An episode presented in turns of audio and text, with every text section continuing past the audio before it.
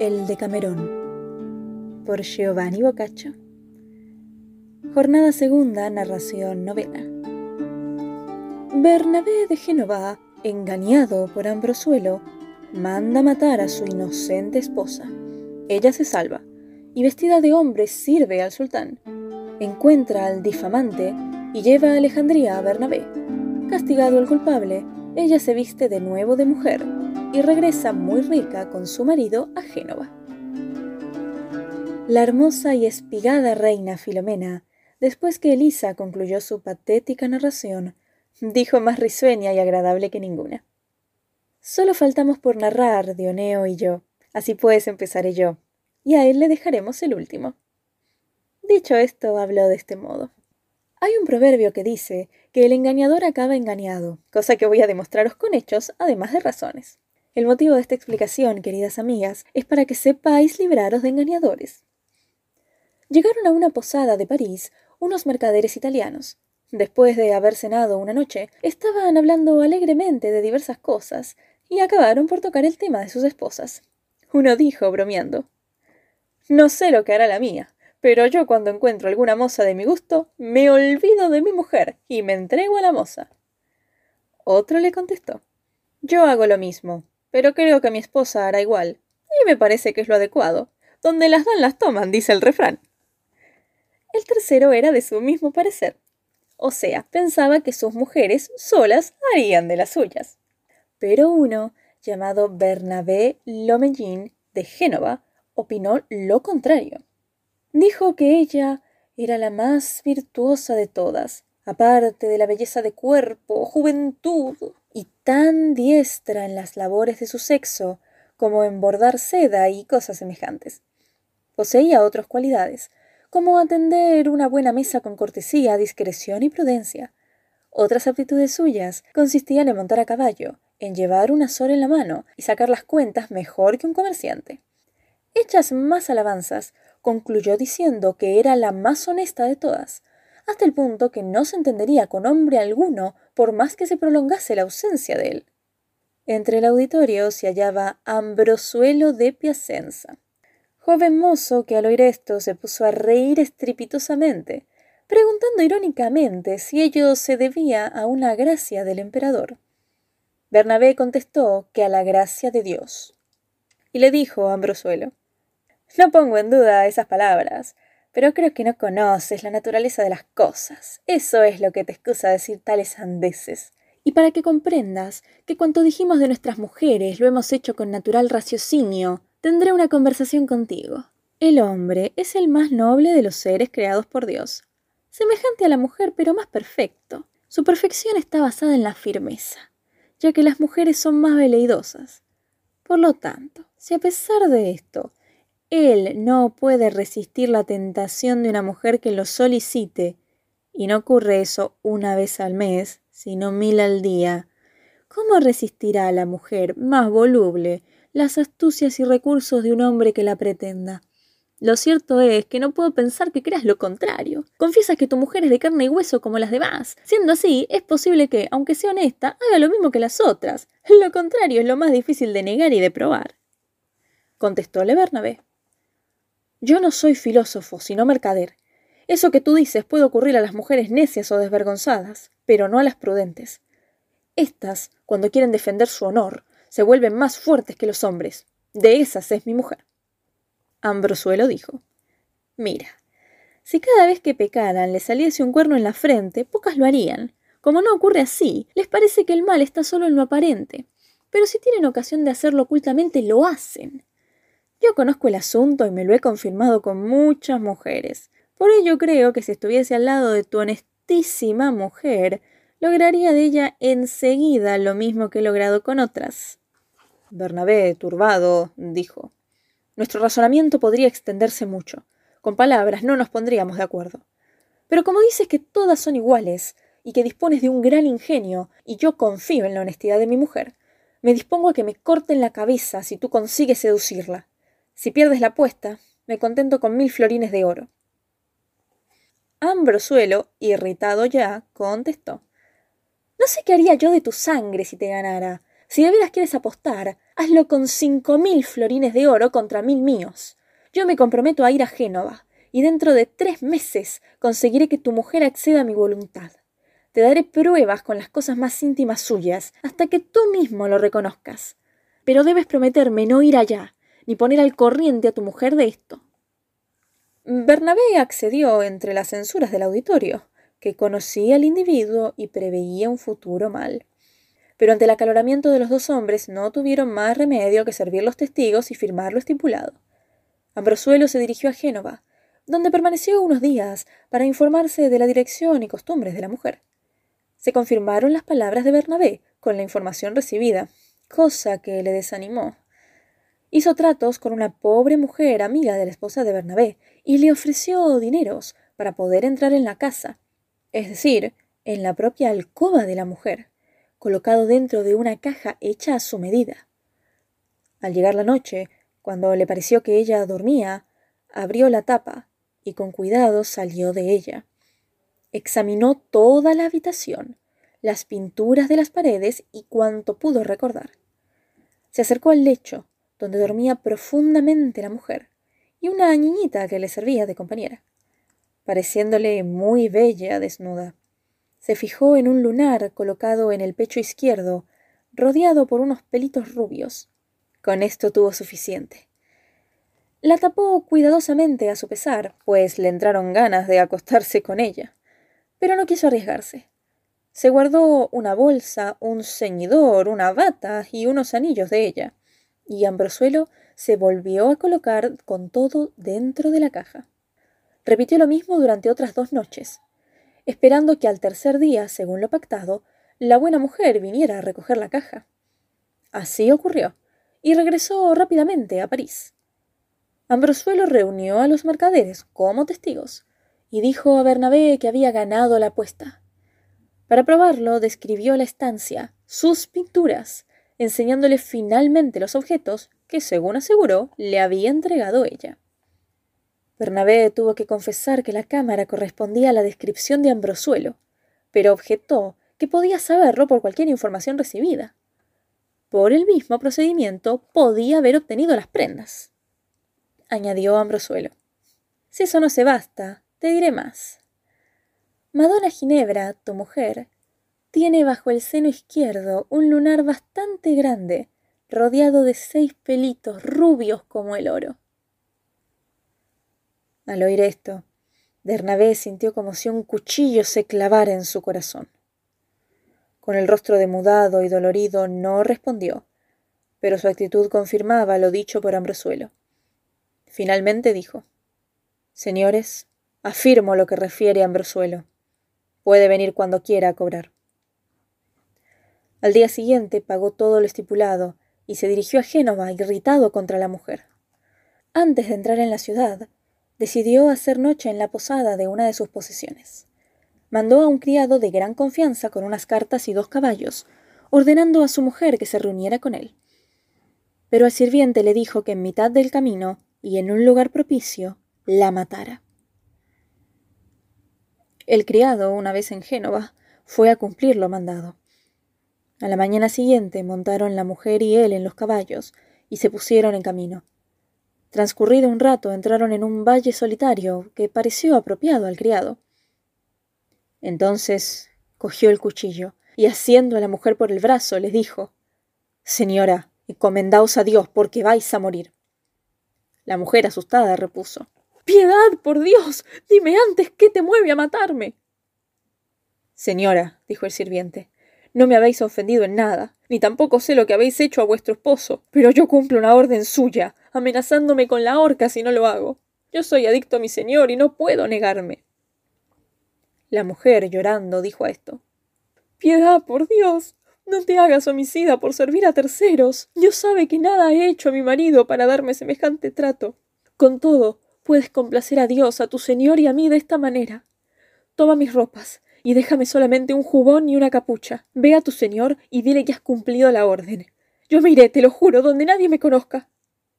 El criado, que sentía matarla, se compadeció e hizo lo que ella le había pedido, rogándole que se alejase de la comarca.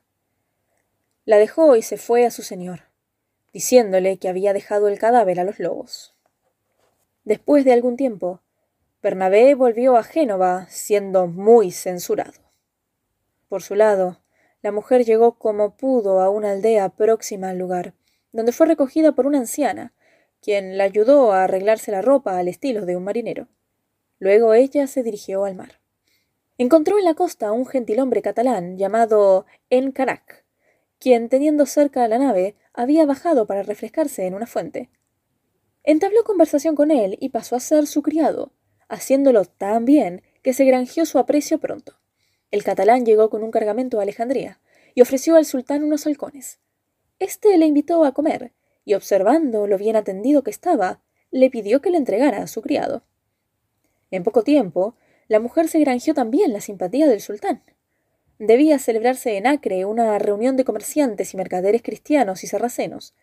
Por ello, y para que no sucediese nada, el sultán acostumbraba mandar allí, además de sus oficiales, algunos notables con su guardia. Pensó en su criado por conocer muy bien la lengua, y lo designó para ir allí. Así pues, fue allá como capitán y señor de la guardia, actuando muy bien en su oficio. Habló con sicilianos, pisanos, venecianos, genoveses y otros italianos, por los que sentía gran añoranza. Un día, apiándose en una cantina de mercaderes venecianos, reconoció una bolsa y un ceñidor que le parecieron suyos. Sin decir nada de particular, preguntó de quién eran y si se vendían. Estaba allí Ambrosuelo, y oyéndolo dijo Señor, eso es mío y no lo vendo, pero si os gusta os lo daré. Viendo que se reía Ambrosuelo, temió ella que se hubiera traicionado con un gesto, y dijo seriamente ¿Te ríes de que siendo hombre de armas me ocupe de cosas así? dijo Ambrosuelo. No me río de eso, sino de la manera como lo logré. Y repuso ella Si puedes decírmelo, me divertiré yo también. Señor, dijo él, me las dio una dama de Génova, que se llama Ginebra y es esposa de Bernabé Lomellín. Una noche que me acosté con ella, pidiéndome que me las guardara como recuerdo. Me río cuando recuerdo la necedad de Bernabé, que apostó cinco mil florines de oro contra mil míos a que no se prestaría a ellos su mujer. Yo gané, pero él, que debiera haber castigado su bestialidad al no creer que su mujer hiciera lo que todas hacen, la mandó matar, según dicen. Al oír esto, comprendió ella los motivos de la ira de Bernabé, resolviendo no dejar impune el delito.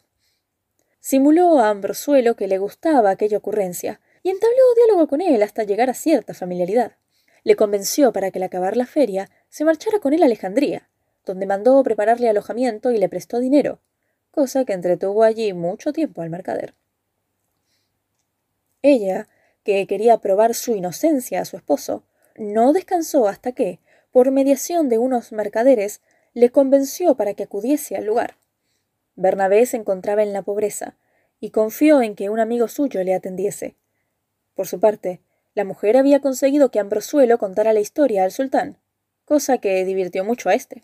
Cuando llegó Bernabé, no quiso ella demorar más el asunto, y pidió al sultán que llamara a su presencia a Bernabé y a Ambrosuelo, y que hicieran confesar todo a este último, quien narró todo en presencia del marido ultrajado. Cuando terminó, ella dijo a Bernabé ¿Y tú qué hiciste con aquella mujer? A lo que él contestó.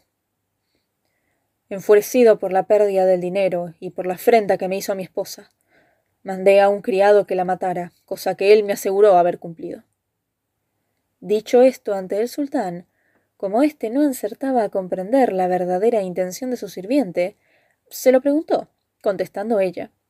Señor, ya puedes ver lo que aquella mujer se complació en tal amante y tal marido. Uno empañó con sus mentiras su honor, arruinó al marido, y éste, confiando más en la falsedad ajena que en lo que conocía por la experiencia, mandó matar a la mujer y dejarla de pasto a los lobos. Como vos sabéis perfectamente lo que merecen los dos, os pido que por una gracia especial me permitáis castigarlos yo. Entonces castigaré al engañador y perdonaré al engañado. Y además haré acudir en vuestra presencia a esa mujer. El sultán accedió a todo. Maravillóse mucho Bernabé, que la creía muerta. Ambrosuelo temía algo peor y no sabía qué esperar. Ella se arrodilló ante el sultán, y llorando dejó su voz varonil y dijo Soy yo la desgraciada Ginebra, que lleva seis años vestida de hombre. Fui vituperada por ese traidor, y por este hombre cruel fui entregada a los lobos. Se quitó las ropas y enseñó su pecho, y dirigiéndose a Ambrosuelo, preguntó con injuriosas palabras cuándo y cómo probaba que había yacido con ella. Este avergonzado no decía nada. El sultán estaba maravillado de todo lo que ocurría, pero recuperado de su sorpresa, alabó la vida y costumbres de ella. Mandó entregarle buenos vestidos de mujer, le concedió una corte de damas de compañía, y a petición de ella perdonó a Bernabé de la merecida muerte. Él, al reconocerla, se echó a sus pies llorando, pidiéndole perdón, cosa que ella le concedió. Luego, haciéndole levantar, le besó tiernamente. El sultán dispuso que Ambrosuelo fuera atado a un palo, untado de miel, y que nadie le tocara hasta que quedara muerto de avispas y tábanos. Mandó a la vez que la fortuna de éste, unos diez mil doblones, pasara a la mujer. Finalmente, hizo preparar un gran festín, ofreciéndoles muchos regalos de gran valor. Cuando terminó la fiesta, dióles licencia para regresar a Génova con un bajel. Regresaron ricos y felices, fueron recibidos con gran honor, en especial Madonna Ginebra, a la que tenían por muerta, siendo muy bien reputada por el resto de su vida. Ambrosuelo, atado al palo, fue acosado por moscas, tábanos y avispas. No solo murió, sino que quedó devorado hasta los huesos. Estos, blancos y descarnados, estuvieron expuestos para dar testimonio de su maldad. Y así el engañador resultó engañado. Narración décima. Paganino de Mónaco rapta a la mujer de Miser Ricardo de Chinsica, quien, conociendo el paradero de su esposa, acude allí y se hace amigo de Paganino, reclamándole su compañera. Este se la devuelve a condición de que ella quiera, cosa que no consiente la mujer. Al morir Miser Ricardo, ella se casa con Paganino. El auditorio alabó la narración contada por la reina, aplaudiéndola en especial de Oneo, último de los narradores de aquella jornada, quien dijo a continuación Bellas damas, el relato de la reina me ha hecho mudar el que pensaba contaros. Este será diferente, a fin de demostrar la necedad de Bernabé y de todos los que pensaban como él. O sea, que mientras ellos van por el mundo y se entregan a la primera mujer que les gusta, piensan que sus mujeres, al quedarse solas, se están mano sobre mano, como si no supieran cuáles son sus inclinaciones. Os probaré lo necios que son quienes con demostraciones extravagantes creen conseguir lo que no pueden, y además quieren convencer a otros de lo mismo. Vivía en Pisa un juez, más inteligente que corpulento, llamado Ricardo de Chinsica. Este pensaba que podía satisfacer a una esposa con los mismos medios que al estudio. Sucedióle que Miser Lotto Gualandi le dio a su hija, joven y bella, por esposa. El juez mandó preparar grandes bodas y recibirla con gran pompa. La primera noche solo pudo tocarla una vez, y tuvo que dejarla para no terminar en un contratiempo. Al día siguiente, como era flaco y seco, tuvo que reanimarse con vino y confituras. Al juzgar su situación, decidió enseñar al joven un calendario con muchas festividades. Sostenía que por reverencia a las solemnidades no era lícito conyugar. A esos días añadió vigilias dedicadas a los apóstoles y a otros mil santos, además de los viernes y sábados, domingos del Señor, la cuaresma y algunas fases de la luna. De esta manera, con la desaprobación de su mujer, quedó todo reducido a una vez al mes, y así vivieron durante largo tiempo. Mientras tanto, el calor aumentó, y Misa Ricardo decidió pasar unos días en Montenero, en una finca suya. Su mujer le acompañó, y él, para entretenerla, decidió organizar una sesión de pesca. Preparó dos barcas, él iba en una con los pescadores y ella con las mujeres en otra. Se divertían mucho, por lo que se adentraron mar adentro. Entonces se encontraron con una galeota de Paganino de Mónaco, conocido corsario, que al ver la presa se dirigió a ellos. Pudo apoderarse de la barca de mujeres por correr menos. le gustó la bella mujer, e hizo que la subieran a su galeota. Como no tenía mujer, decidió quedarse con ella, consolando el llanto de ella como pudo. Cuando llegó la noche y como no llevaba calendario encima, continuó consolándola, ahora con hechos, de tal manera que la joven se olvidó muy pronto del juez y de sus fiestas. Llegaron a Mónaco, y allí la siguió tratando con todos los honores, de día y de noche. Al cabo de un tiempo, se enteró Misa Ricardo de dónde estaba su mujer y fue a buscarla, decidiendo pagar cualquier suma. Atravesó el mar, llegó a Mónaco y vio a su esposa. Como ella también le vio, informó enseguida a Paganino. A la mañana siguiente, Mr. Ricardo buscó a Paganino, entablando amistad los dos. Este estaba preparado para lo que pediría el marido. Así sucedió en la primera ocasión que pareció oportuna a Mr. Ricardo, pidiéndole que le devolviese su mujer. Paganino, sin inmutarse, contestó tranquilamente.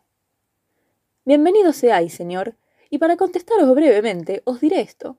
Es verdad que tengo en casa a una joven que no sé si es esposa vuestra o de otro, porque no os conozco, ni tampoco a ella, salvo porque lleva algún tiempo conmigo. Si sois su marido, como decís, por parecerme a mí que sois muy hidalgo, os llevaré a su lado, y cierto es que ella os conocerá. Y si dice que es como vos alegáis y con vos quiere partir, yo, por complacer vuestro agrado, tomaré el rescate que vos me deis. Mas si así no fuera, sería villanía el pretender despojarme de tal mujer, porque soy joven y puedo mantener a una esposa como el que más, y sobre todo a ella, que es la más agradable de las mujeres que he visto nunca. Dijo entonces Mr. Ricardo. Cierto que ella es mi esposa, y si me llevas donde ella lo verás pronto, pues se me lanzará al cuello, y por eso quiero que las cosas sean tal como tú has indicado. Vamos, pues, dijo Paganino. A su casa fueron, y estando en una de las salas hizo Paganino llamar a la moza, y ella, muy bien vestida y pulcra, se acercó donde estaba misa Ricardo con Paganino, pero no dijo al primero otras palabras que las que diría a cualquier forastero que acompañase a Paganino. El juez, que esperaba ser recibido con gran regocijo, maravillóse mucho y empezó a pensar Oh, quizá el dolor y la melancolía que he sufrido me han trastornado tanto que ella ni me conoce. Y le dijo Mujer, caro me costó llevarte a pescar, porque nunca sentí tan agudo dolor como cuanto te perdí, y por más con tanta frialdad me hablas que temo no me reconozcas. ¿No ves que soy tu esposo Ricardo, que he venido a pagar lo que este caballero quiera, y en cuya casa estoy para recogerte y llevarte, ya que él accede gentilmente a lo que yo le dé? La mujer, mirándole y sonriendo, le dijo ¿A mí me habláis, señor? Que no os hayáis confundido, pues no recuerdo haberos visto nunca. Repuso Mr. Ricardo. Fíjate en lo que dices y en mí. Recuerda bien y verás que soy Ricardo de Chinsica replicó la mujer. Disculpad, señor. Quizá miraros no resulta decoroso en mí, pero me he fijado lo suficiente para saber que no os conozco. Pensó que sus palabras obedecían al temor de Paganino, y esperó estar a solas para volver a insistir. Pidió permiso para ello, y con el asentimiento de Paganino se retiraron a una alcoba. Una vez aposentados, dijo Corazón de mi cuerpo, dulce alma y esperanza mía, ¿no reconoces a tu Ricardo que te ama con locura? ¿Qué te ocurre? Estoy muy cambiado. Oh, bellos ojos, mírame. A la mujer le entró risa y dijo Sabéis que no he perdido tanto la memoria como para no reconocer en vos a Ricardo de Chinsica, mi marido. Pero cuando me tuvisteis, no supisteis apreciar mi juventud y gallardía, ni corresponder a las necesidades que tenía, además de comer y vestir. Si os gustaban más las leyes que la mujer, no haberos casado. Os aseguro, además, que si hicierais guardar tantas fiestas a los labradores, nunca recogeríais grano alguno. Este hombre que me ha deparado Dios me complace totalmente.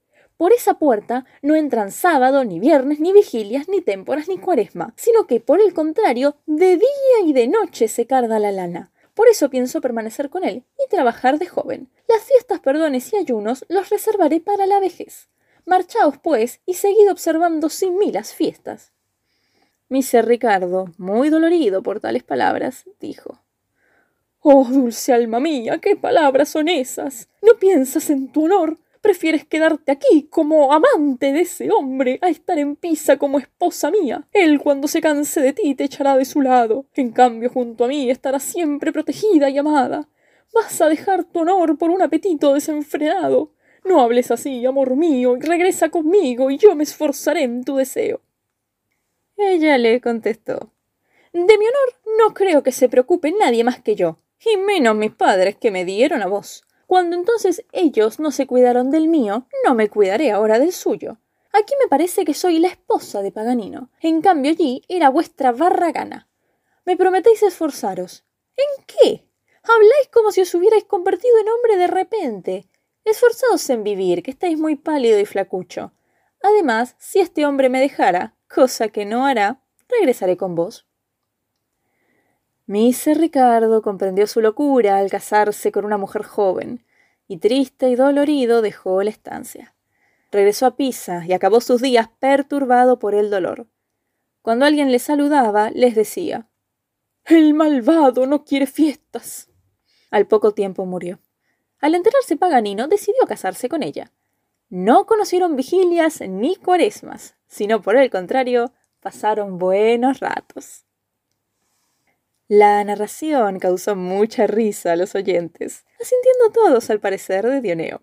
Cuando se terminaron las risas, la reina juzgó que era tarde y que concluía su señorío, y quitándose la guirnalda de la cabeza, coronó a Neifile, diciendo Te confiero, querida amiga, el gobierno de este pueblo. Neifile, algo ruborosa, bajó los ojos tímidamente, y luego, más animada, dijo ya que voy a ser vuestra reina, os expondré mi plan brevemente. Mañana es viernes, y al otro día es sábado, y me complacería que nos entregáramos a la oración antes que a los cuentos.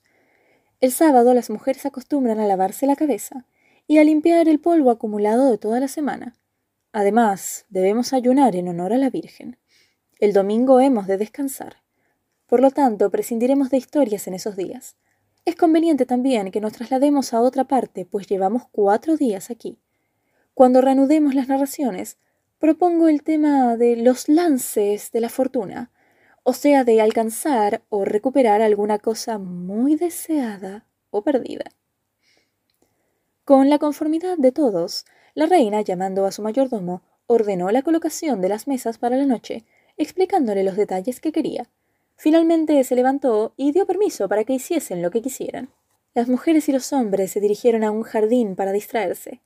A la hora de cenar comieron alegremente, y al final, llevando Emilia el compás, cantaron lo siguiente.